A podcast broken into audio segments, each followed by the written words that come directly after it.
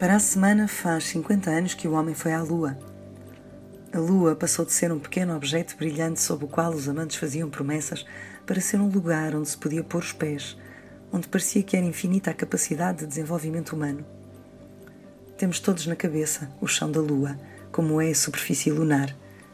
Temos na cabeça a imagem de um astronauta, uma figura grande, branca, misteriosa Sabemos que Neil Armstrong fez fotografias, que na Lua se podem tirar fotografias como na Terra. Mas muito menos conhecidas são as imagens antes de Armstrong chegar à Lua.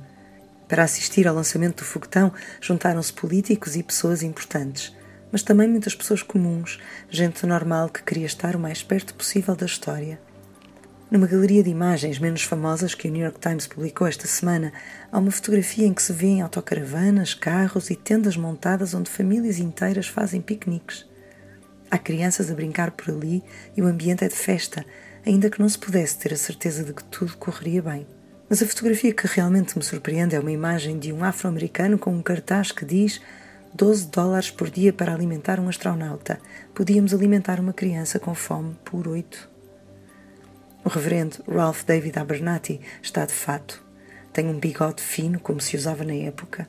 Segura o cartaz à frente dele. Atrás seguem-no alguns homens e mulheres, todos negros. Abernathy tinha sido o braço direito de Martin Luther King antes de King ser assassinado. Em 69, as lutas pelos direitos civis, não só dos negros, mas também de outras minorias e das mulheres, continuavam.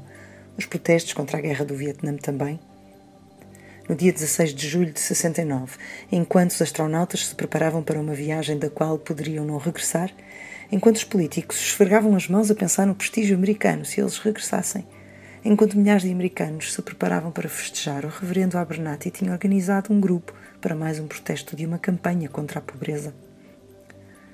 A ideia de que aquele era um passo gigantesco para a humanidade, como depois diria Armstrong, não convencia todos. Esta é uma das grandes contradições da história da humanidade e da nossa natureza enquanto indivíduos.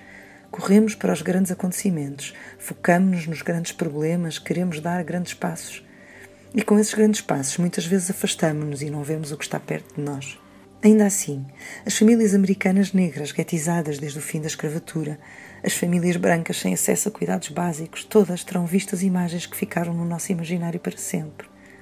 As crianças que tinham fome terão visto depois as imagens de Neil Armstrong e Buzz Aldrin na Lua e terão ficado felizes. E em Portugal?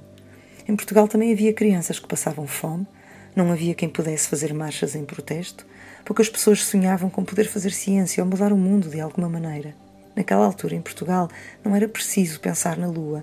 Os Estados Unidos já deviam parecer outro planeta.